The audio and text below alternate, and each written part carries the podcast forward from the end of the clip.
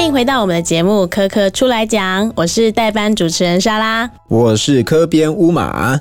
我跟你讲，我最近有一个困扰。什么困扰呢？就是你知道，我们人在工作啊，或者是人当上班族的时候，有时候面临到很多工作，或者在做很多事情的时候，常常会万谈个叠工作能力不足。我有时候在主持，然后听自己主持的声音，也觉得自己哎呀，怎么资讯整理的能力这么慢，或者是说懂的东西这么少。然后这时候就会很希望有一件事情，你知道，我们很常在讲啊，就是人的大脑只用了很少很少的趴数。那我就一直在想象说，如果有一天我的大脑可以被改造。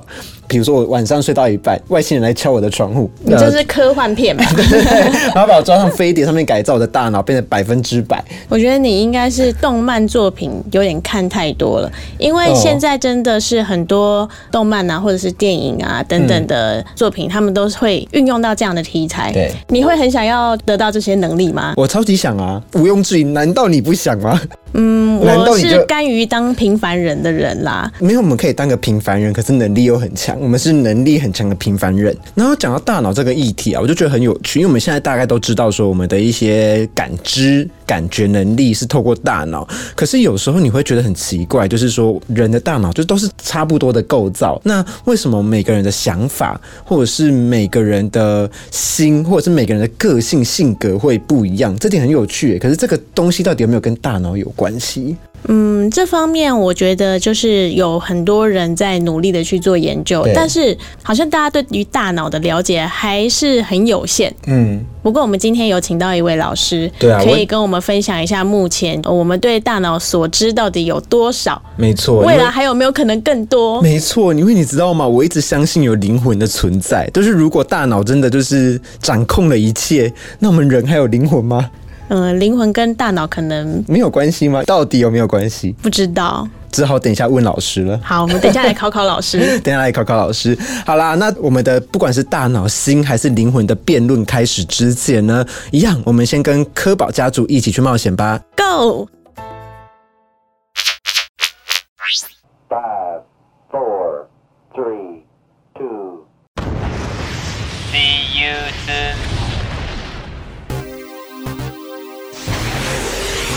哇哦，这是一颗从来没有来过的全新星球，不知道在这个星球能有什么样有趣又新奇的旅程呢？这个星球好安静哦，都没有听到什么声音哎，在这里不知不觉也会小小声说话呢。哎，前面好像有人呢，去看看好了。哎哎哎，不要再往前喽，会打扰到修行的人。你是谁呀？嘘嘘嘘嘘嘘！不要这么大声啊！抱歉抱歉，我们正在透过冥想来训练自己的大脑。我们相信大脑还有很多没有被启动的地方。那启动之后能做什么啊？就是因为不知道才想要启动啊！搞不好你们的第六感会变得超准哦。第六感那是什么啊？嗯，好难跟你解释哦，详细的我也不清楚。那这样吧，让我们跟着主持人莎拉乌玛与这次的来宾中央大学认知神经科学研究所张志宏教授一起寻找答案吧。Go，喂，小声点。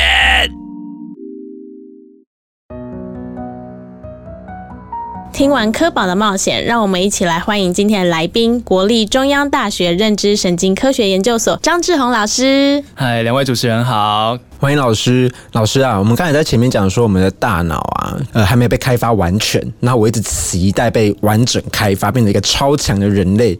那老师刚刚在旁边听的时候，一直在偷偷窃笑，仿佛眼神在告诉我说，在洗波口脸给逮鸡。对啊，我听说好像世界上最聪明的人，他们的大脑好像也才只有被开发到不到百分之二十，这好像是我们上一次某一集节目有谈论过。对对对对。对，那不知道说就是对于老师在研究这方面专业，我们。这样子解读是对的吗？这是一个呃，我们对人类的大脑一个很美好的幻想，嗯，呃，也是在研究脑科学、神经科学里面一个天字第一号的大问题。但是呃，就近代的我们有一些很好的工具去扫描人的大脑的活动来看的话，不管在任何时刻，我们的大脑都是有很高的比例都在活化当中。即使是在睡觉的时候，虽然它活化的模式跟在清醒的时候不太一样，那但是仍然是呃非常的活跃，都一直在工作，都一直。在工作。哎，对所以不是我们认知的说，我们可能只有百分之二十的大脑在工作，然后其他的大脑都在偷懒休息。因为我们的大脑耗去身体非常多的养分跟这个氧气的供应，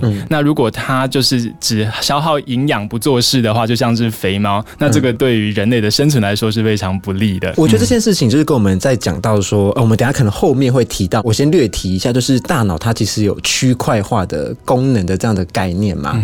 那这个东西呢，就变成说不对，对，它既然都有区块化了，会区块化就代表说它一定有些东西在平常的时候是没有动到的啊、如果不是这样子的话，那大脑就不是区块化，它应该是整个大脑就是分工在处理一些不同的讯息，这样等等的。但我觉得在后面可能会有一些比较深的聊天，我们再请老师帮我们解答。好我这里首先我想要先问一下老师说，其实我们讲到大脑是控制我们的知觉跟感觉嘛，甚至我们在前面的时候有讲到说，诶，在我们还不知道大脑的时候，我们会觉得说人类的性格、人类的呃所有行为都有一个灵魂在控制，甚至是由心在控制的。那这件事情的话就很有趣，从心到大脑，整个大脑脑科学的起源到底是怎么一回事呢？嗯，我想从有人类以来，或是从人类开始具有反省自己的状态的能力以来，我们就一直很好奇这个问题。那历史上开始有文字有记载，然后有留下一些这个呃，可能在古希腊的时代有这些哲学家他们的思考这个问题的过程被文字留存下来。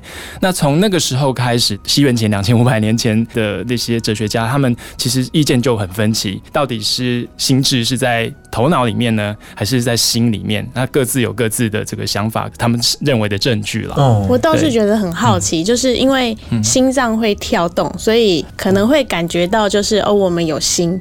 但是那些古先圣贤，他们是怎么知道头里面有脑呢？他们可能是经由一些，譬如战争的时候，那些士兵他们受伤了，那有些人是受伤在脑袋，哦那就发现他们的行为出现一些问题，哦那从这些地方去推论出来的。哦，了解。很有意思的是说，因为我们刚才讲到嘛，就是一开始都是认为说是心掌管一切，然后到大脑掌管一切嘛。那大概是从什么时候，就是大家开始会把研究的目标转向大脑那边呢？这个是随着近代的这个研究的技术越来越进步，然后医学开始发达之后，譬如说医生就发现他们行为出现问题的人，那这些异常的人，他们死后去解剖，那发现说是他们脑部是跟一般人健康人是不一样的。嗯。那逐渐累积证据之后，呃，一开始是比较粗的解剖的证据，嗯。那到了后来逐渐的累积成说，我们知道说，呃，人类的行为、人类的心智，其实都是完全的在神经系统、在大脑里面的。嗯嗯嗯，像是我们知道，我们刚才其实，在开场前有聊笛卡尔啊，他提出了一个所有人类可能都会很好奇的问题：我今天要拿这一支笔，到底是什么东西？我们现在都知道是大脑嘛，但在笛卡尔那时候可能还不知道嘛，到底是什么东西在驱动我们去拿这支笔？那他有提出了一些理论啊，一些概念，可以请老师帮我们做一些介绍吗。第二，他基本上，如果他还是相信有上帝、有灵魂的存在，但是他要如何去解释？我们需要透过这个肉身来去实践这个灵魂的意志，抽象不可见的灵魂跟具体的肉体是怎么互动的呢？透过之前医学呃研究的累积，然后他自己的观察，那他就认为说啊，在在脑里面是有这个脑腔、脑室啊，里面有脑脊髓液，那这些液体你打开大脑那些东西流出来，你大概就知道说有这些物质的存在。那他提出一个就是这种水压的这个控制系统的这个概念，就是透过脑脊髓液液压的这个控制器，你可以去 嗯驱动整个身体的这个移动。嗯，听起来好像是用机械的原理的感觉。嗯是是是一个蛮 机械观的这个嗯这个看法。嗯那但是他同时又认为说，那确实是有一个不可见的抽象的这个灵魂的存在，那他需要控制的系统来去跟现实的世界去互动。嗯嗯嗯，然后后中间的历史可能又经过了大家对于他的理论提出了一些看法跟争辩，然后可能在随着科学的发展的，慢慢的就提出了一些蛮有趣的内容，引导到了诶，大家开始往脑科学的方向去做进展嘛。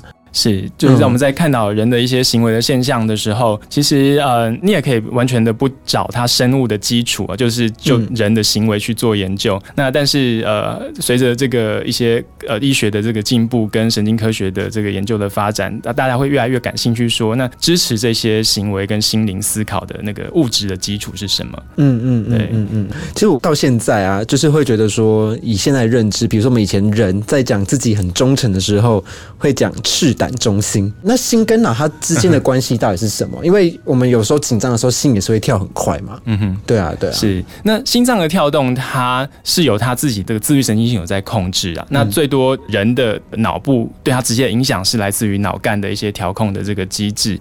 那它是为了要维持我们的一个生存啊，生理的平衡啊，不能够有太大的变动。那但是呃，我们一般在讲我们的心灵，我们的思考会去跟心有互动的时候，我们想的是我们的大脑是不是会直接影响到心脏？嗯，但是这个关系其实是比较间接的，你总是需要透过一些想象，说我现在在一个放松的状态，还是想象一个很紧张的事情，那你就会间接的几分钟之后影响到心脏的跳动。嗯嗯，对，所以这个是你的脑跟心之间他们互动的方式是一个间接的方式。嗯，那因为心动心跳它是一个。很直接，你就会感受到的这个感觉。那所以，对于我们要去解释说。到底思考是怎么回事的时候，很容易就把这个很明显的那个现象一见钟情也是这种感觉啊，是心动的感觉，就心脏就是跳很快啊，对，就会把它解释成哦，我们的这个思考原来是用心在思考的，嗯，对。但是自古以来好像都是有这样子的说法。我只能说它是一个很明显的指示器，像一个荧幕一样去透露你现在思考的状态，但是它并不是来源。嗯，对。哎，那我们所熟知的吊桥效应也是这样子的概念吗？是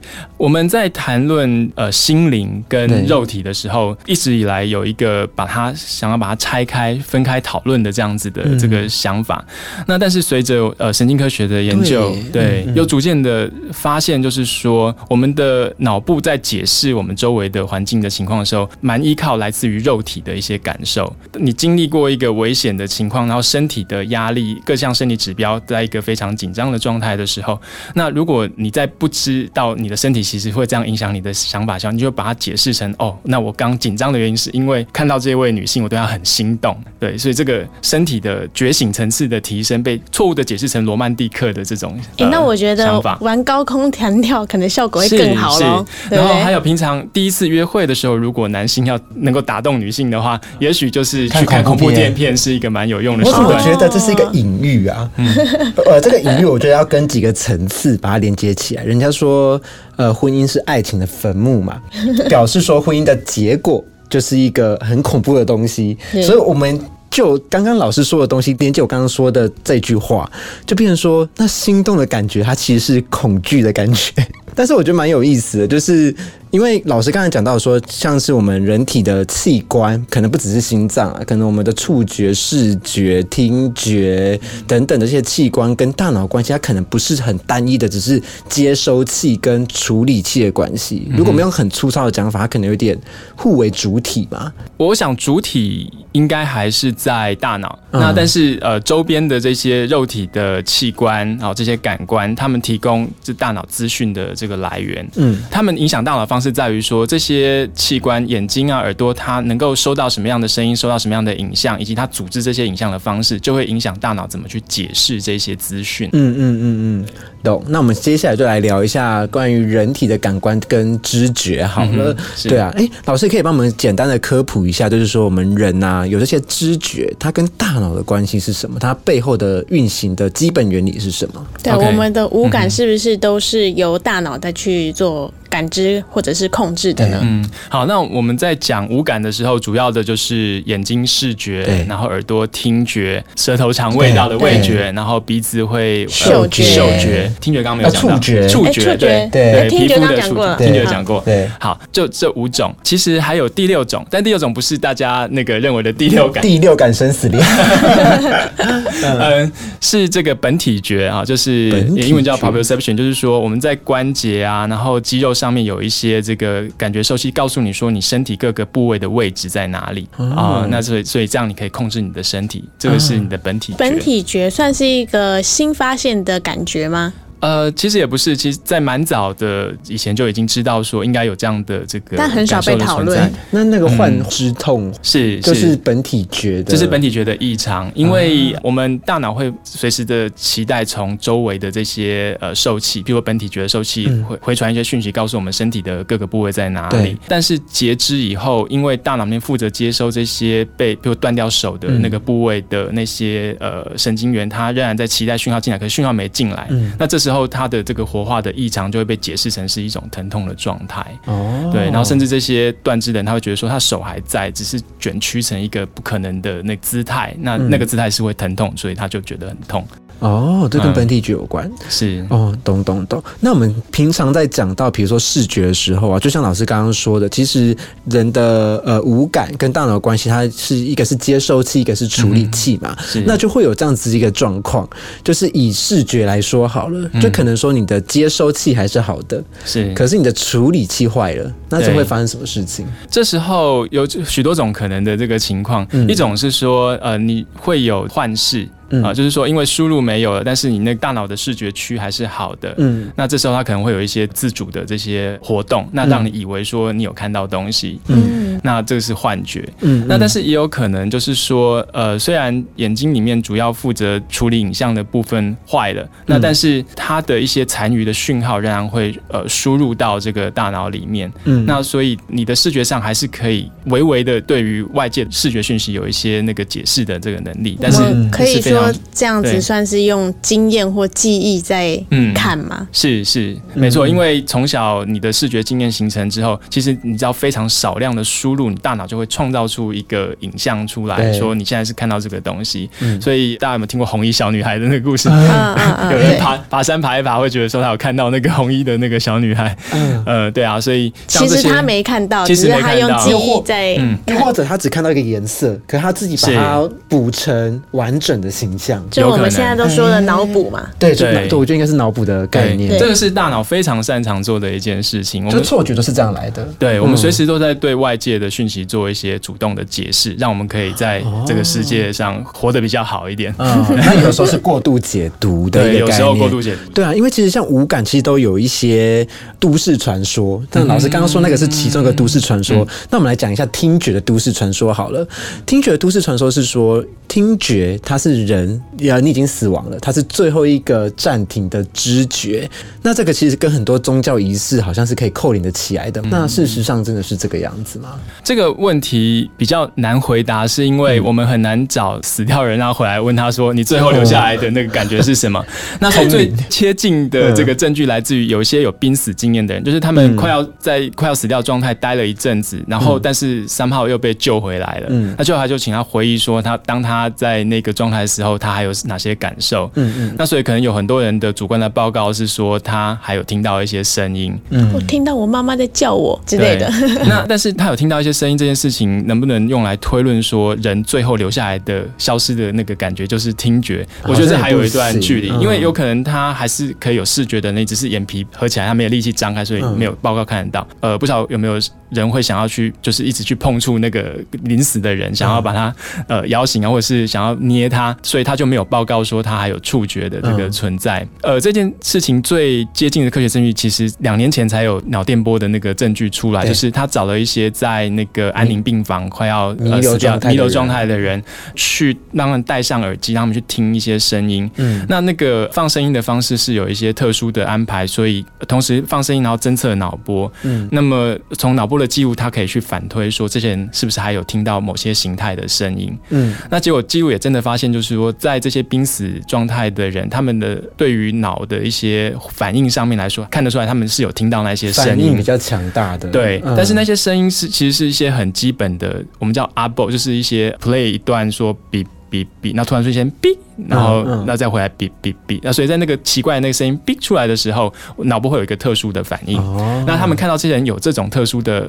脑波的这个反应，所以知道说他听觉上有听到，可是能从这个反推回去说，那他还是有一些很复杂的声音的讯息处理的能力吗？嗯，这个其实我们是不知道。对辨识讯息能力有没有是不知道的。对，他只知道说大概有接收到声音。对对，那人讲话他没有办法再重新辨识，哎，这些声音他有没有听懂？对，是是，他不见得能够听懂那些意义。哦，这件事情其实他可能还是个问号啦，就是只能。大概能处理到这里，因为我刚刚在想说，哎，那如果这个实验要怎么设计的话，其实也是想的差不多，大概就是这样，就是找弥留的人哦，所以这是从。透过一些店铺去看。嗯，了解。对，因为我们在解释脑部的活动的时候，其实都还是需要有一些外界的参考指标，要么就是呃被我们量测的人他主观告诉我们一些事情，然后做一些反应，那或者是我们很确定说我们呈现给他的这些资讯应该要看到什么样的脑部的活动。嗯，濒死人他的那个问题就是说他没有办法去主动的告诉你说他感觉到什么是什么。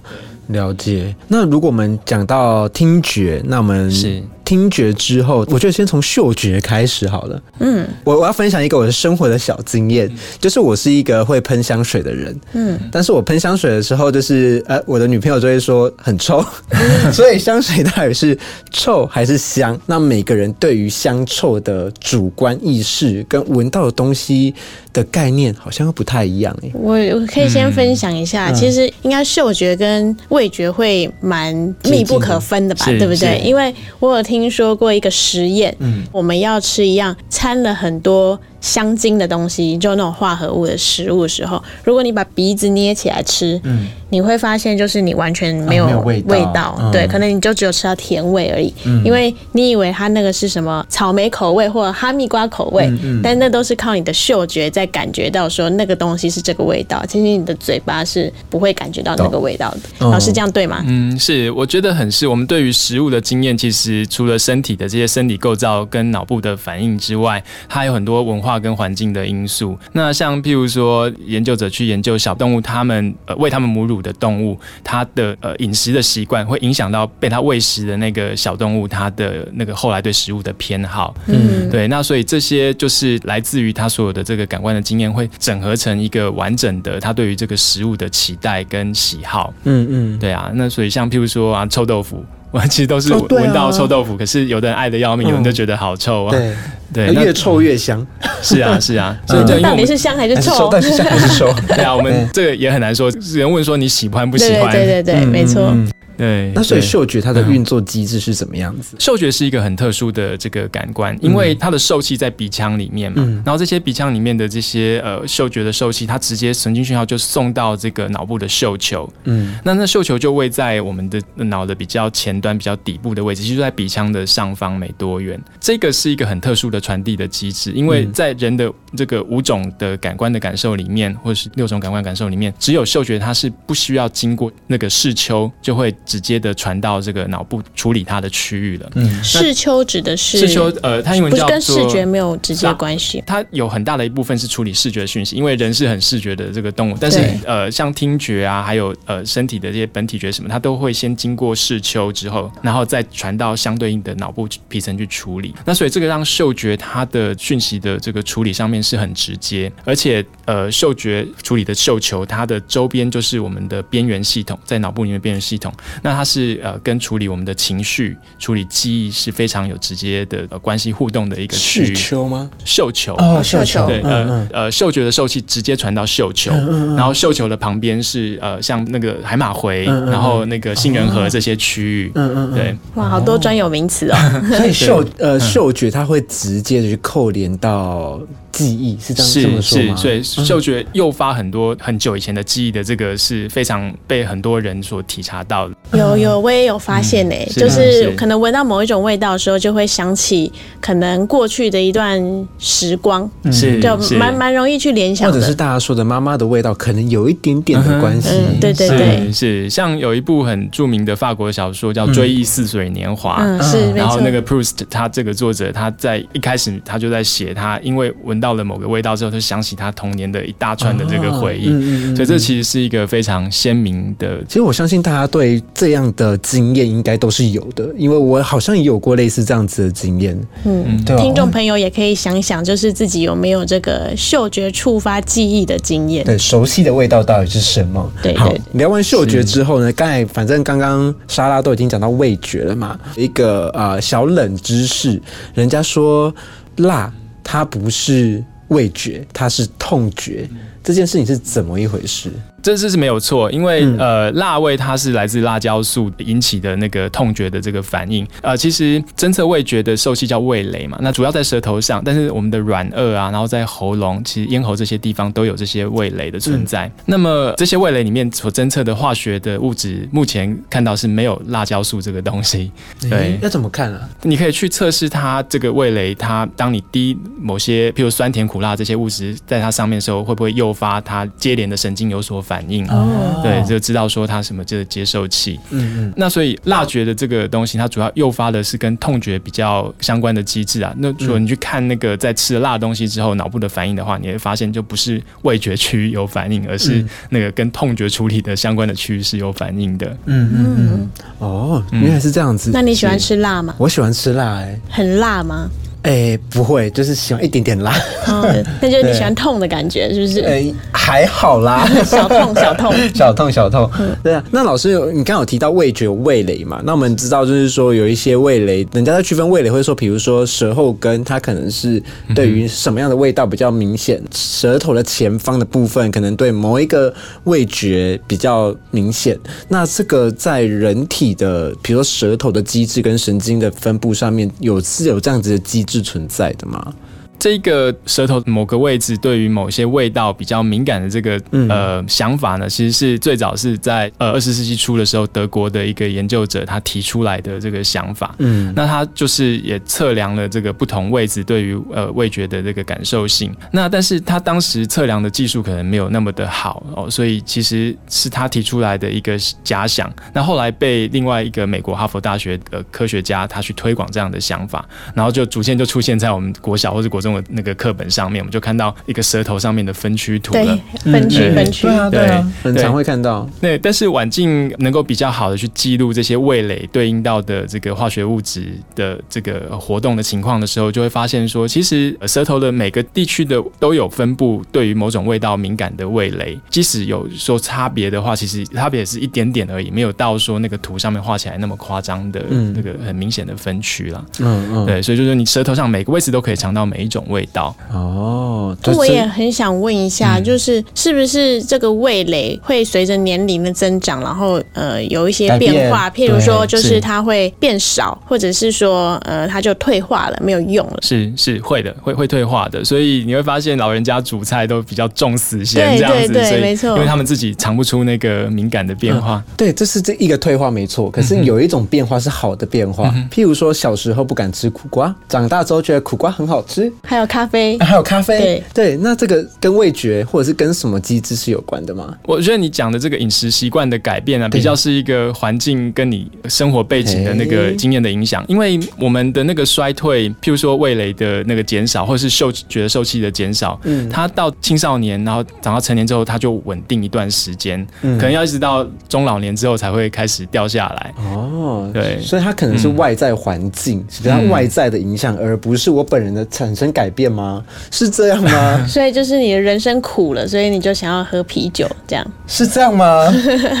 不对啊，可是那个东西味道没有变啊，像咖啡好了，咖啡来说，咖啡味道一直都是这样嘛。对，小时候就是不喜欢，为什么长大会喜欢？我也一直觉得很好奇，不过我想可能就是经验累积的吧。我觉得这些都跟，譬如说，呃，一样食物它是色香味俱全的状态，你会觉得它最好吃嘛？像喝酒啊，或是抽烟啊，或是咖啡，这些一定在你开始接触它的时候，以及你开始喜欢它的时候，你有你当时的那个生活的情况，比如跟你一起喝酒的朋友，或是一起喝酒的那个情境是你喜欢的，对，那些你喜欢的成分就会逐渐逆转你对那个味道的主观的感受，你不再只是尝到啤酒的苦，但是你也尝到那个苦的痛快，嗯。嗯哦，所以你喜欢的不是啤酒本身，是喝啤酒的那个畅快感，对，有可能啊，有可能。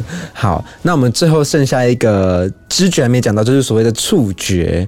触觉的话，我刚刚有想到一件事情是蛮有趣的，痛这个触觉啊，它好像时常会伴随着不一样的感觉，譬如说会酸痛，嗯哼，然后会会又痛又痒。嗯，还有刺痛，还有刺痛，但是你很少听人家说又酸又痒。嗯哼，哦，我觉得这件事情蛮有意思的，但是我很好奇，说痛跟痒这件事情是怎么一回事？嗯，痛跟痒它是蛮高度被相关讨论的那个触觉的这个情况啊。一般正常情况下，比如蚊子咬了，那很痒。对，可是我们小时候就有一个画十字的习惯，在那个地方把它用力压下去，然后会有点痛，可是那个痛就会把那个痒的感觉给压制掉了。对，那所以呃，在研究上面来说的话，我们会看到说，这种急性的在正常人身上，你那种急性引起的痒跟急性引起的痛，你常常是两个互相拮抗，可能是因为他们是有分开的神经的这个管道去传递他们。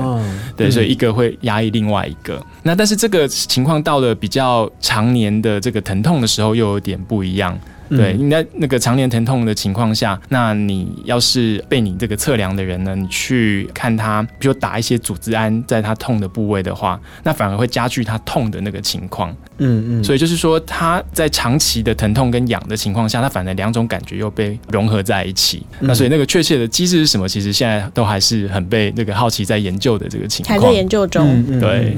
哦，原来如此。因为我其实我也很好奇，就是我刚刚说的，我是刚刚突然想到的啦。就是你们有又酸又痒的经验吗？好像很少，对不对？没有。可是一定有又酸又痛的经验。有，对不对？那一定有又痛又痒的经验。也有。对啊，就是痛这个东西好像很容易跟大家做结合，可是痒好像很难。我觉得痒痒是不是太刺激了，就让人就忘记就是其他伴随的感觉啊？痒某部分算是愉悦吗？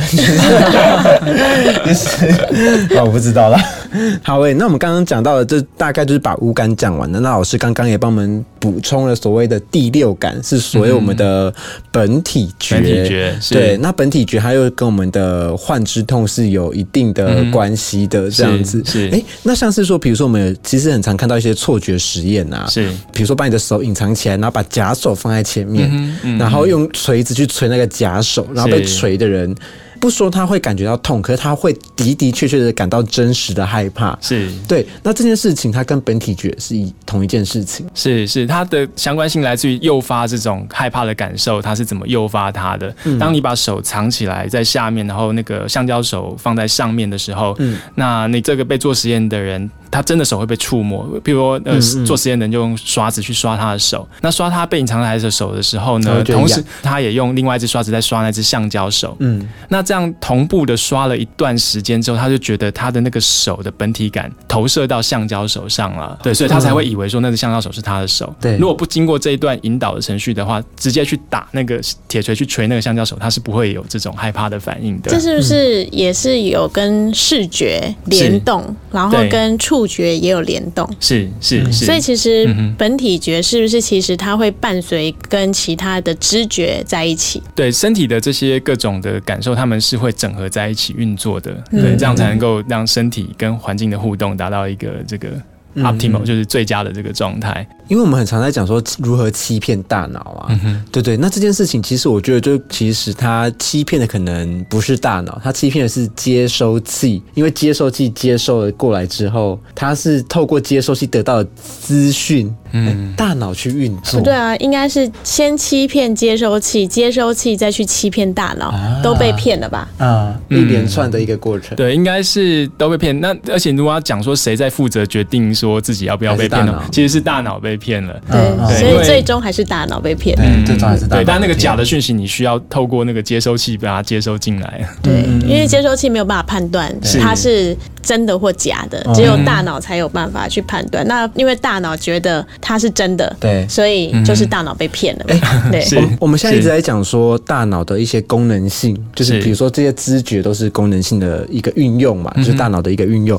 我就很好奇，就是以功能性来讲，它是理性的嘛？那我们感性情绪的部分又是由谁在控制呢？人该不会真的有灵魂吧？就是灵魂是控制感性的东西。有人好像说什么左脑控制哎理性，然后右脑控制感性。对对，还是相反。要要讨论这个问题，其实要先讨论清楚，说什么叫理性，什么叫感性。那我们对于这个好像可以讲很多。是我们其实对他有很多主观的这个解释嘛？对，理性就是没有情绪吗？我补个吗？好，老师继续。是这样，就是譬如说，你觉得数学是理性还是这个感性？理性超偏多啊，对，数学是很理性的。嗯那这样，如果说左脑就是那个理性的话，那应该数学都在左脑处理嘛？嗯不知道，我不晓得大大脑的运作到底是左脑多还是右脑多、哎，其实，在回应呃问题的时候，最安全或者最完整的答案是说，你就是需要两个脑一起工作来做任何的事情，你才会是正常的表现。对，两半的这个大脑，它其实它都可以做对方在做的事情，除了极少数的功能，譬如说语言功能，它就一定是非常明显的，而且是语言中的说话的功能，它就一定是策划在大多数人是在策划在左脑。嗯，对，但是在其他的各种功能上面，其实两脑都可以做彼此会做的事情。那是譬如左脑，他可能比较擅长在做这个序列性的讯息的推理，那那个右脑比较适合在做这个完整的全观式的这种观察。嗯，那可是他们其实也都可以做对方在做的这些功能，只是一个比较有效率，一个效效率稍微低一点。通常他们就是合作一起在完成一个共同的这个任务了。嗯那请问有没有就是谁工作的比较多的状况呢？一定有谁比较因为擅长吧？也有听过有人说，就是可能左脑控制你的右半边，右脑控制左半边。有一个都市传说就说，如果你平常是右撇子，你来训练自己用左手写字，你的右脑就会被开发的比较多。对，这这是从小就有听过的一个谣言。对，那其实事实上是有这样子的吗？或者是说，其实我们右脑、左右脑是很平均的在一起工作，而没有分说左脑多做一点或右脑多做一点这样。就是身体的动作的控制是对侧控制，这是没有错，而且特别是你的手啊、脚这些肢体。那但是呃，你真的放到脑造影的机器里面的时候啊，会发现就是说，当我们在用右手在做事情，在写，比如说写字啊，或者在按按键的时候，你双侧大脑其实都会活动，只是主要活动的是对侧的那一侧的这个脑，那另外一侧的脑它可能要压抑，就是另外一只手它也要做同样事情的那个冲动，或者它在处理一些帮忙的这个辅助的这些工作的这个事情不。需要压制啊，就是同时做该有多好啊！对啊，但是有有些事情你只 你只需要用单侧做，比如说你要这个穿衣服的时候，你可能一边是扶着那个啊，那个一边的衣服，然后你把那扣子扣进去。的确，可是罚写的时候就希望有两只手啊。所以这时候就是要训练你的左手。对对对大家都会这样子吧？我不会，左手左手画方，右手画圆这样子。这很难呢、这这个就是左右互搏之术啊，就是周伯通，就是你要各位听众朋友们在讲的是《射雕英雄传》，可能会有年龄的这个代沟是吗？对啊，左右互搏之术就很厉害啊，是啊是是，他需要就是他的注意能够在两边的快速的切换过来切换过去，才不会被另外一边所完全的控制啊。嗯嗯嗯嗯嗯，举我的例子来说啊，像譬如说我是右撇子，所以其实我的左手的功能其实。有一点弱，因为他会做的事情其实不多，都是一些辅助的工作。可是我有自己发现，我的左右眼呢，好像比较靠左眼在看东西，右眼反而是比较弱的。当我遮起左眼，用右眼在看的时候，其实我要花比较多的力气，才有办法去看清楚我前方的东西。欸对，所以像这样子的状况之下，所以其实我的左右脑负责的事情是不同的事喽。呃，你是说因为不同的眼睛的强弱不同，那所以这个左右脑就负责不同因为像的事情？我是嗯右手比较会写字，所以我的左脑就要在负责控制右手。嗯然后如果因为我的左眼看得比较清楚，所以是我的右脑在控制我的眼睛。嗯可以这样子解释吗？在手的部分可能是，就是你要控制你的手，就是比较显著在主导的脑是他的那个左脑在控制右手。嗯，那但是对眼睛来说的话，其实两边的大脑都会同时看到来自两眼的讯息。嗯因为那个眼睛并不是说左眼到右脑，右眼到左脑这样子简单的哦 cross，、它是半的 cross。呃，简单的说就是盯着你的手指往前伸，然后中线的左半边是你的左视野，左视野的讯息，当你盯着正中间的时候，它是进入到你两个眼睛的右半边。嗯，斗鸡眼，对，然后右半边的讯息就进到你两个眼睛的左半边，嗯嗯然后左半边的讯息会传到右大脑，右半边的讯息会传到左大脑。嗯那所以你的两个眼睛都有讯息，同时进到呃两边的这个大脑去嘛。嗯嗯，嗯，哦，所以不是透过当你遮一眼用另外一眼看的时候，其实另外一眼的单独一眼看到的讯息还是都会进到两边的大脑。嗯所以这时候你其实是在训练你的那个比较弱的那一眼的眼睛，它看那个东西的能力。嗯但是并不是在训练某一边的大脑。哦，所以说，其实我们大部分人类的行为，呃，两边大脑是它是同时都有在运作多的。是，那老师有特别有提到说，那语言呢？像是我们在讲语言的时候，它是有特别不一样的状况。对，语言是一个特例，就是在说话的时候，你要产生那个嘴巴要控制嘴巴的那个动作，然后发出这些声音出来，是需要靠在左半边的这个大脑的布洛卡区，它是在那个所以在右半边是没有。右半边对应的区域，它做的是跟语言相关，但是是别的事情，不是在控制你的那个说话。所以当要是有人中风了，他是左脑中风的话，他他就没有办法讲话。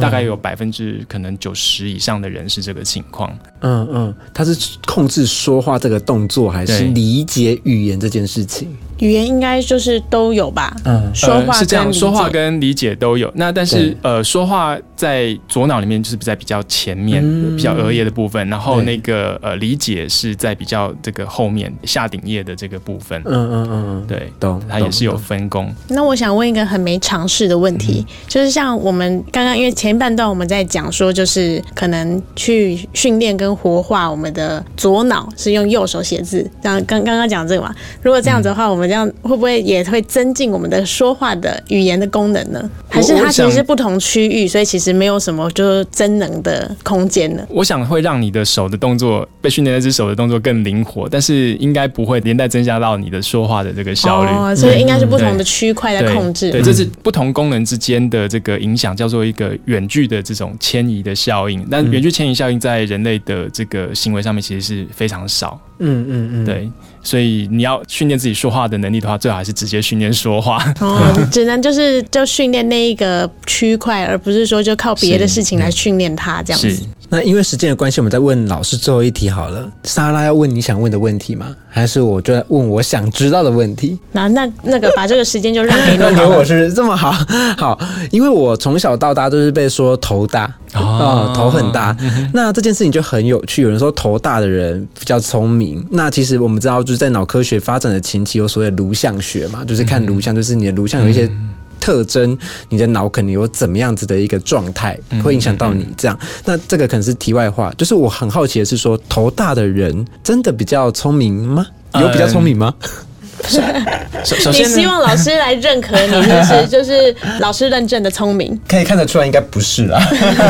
没有，可以来主持节目，应该是非常聪明的，但是可能不是因为头大的原因。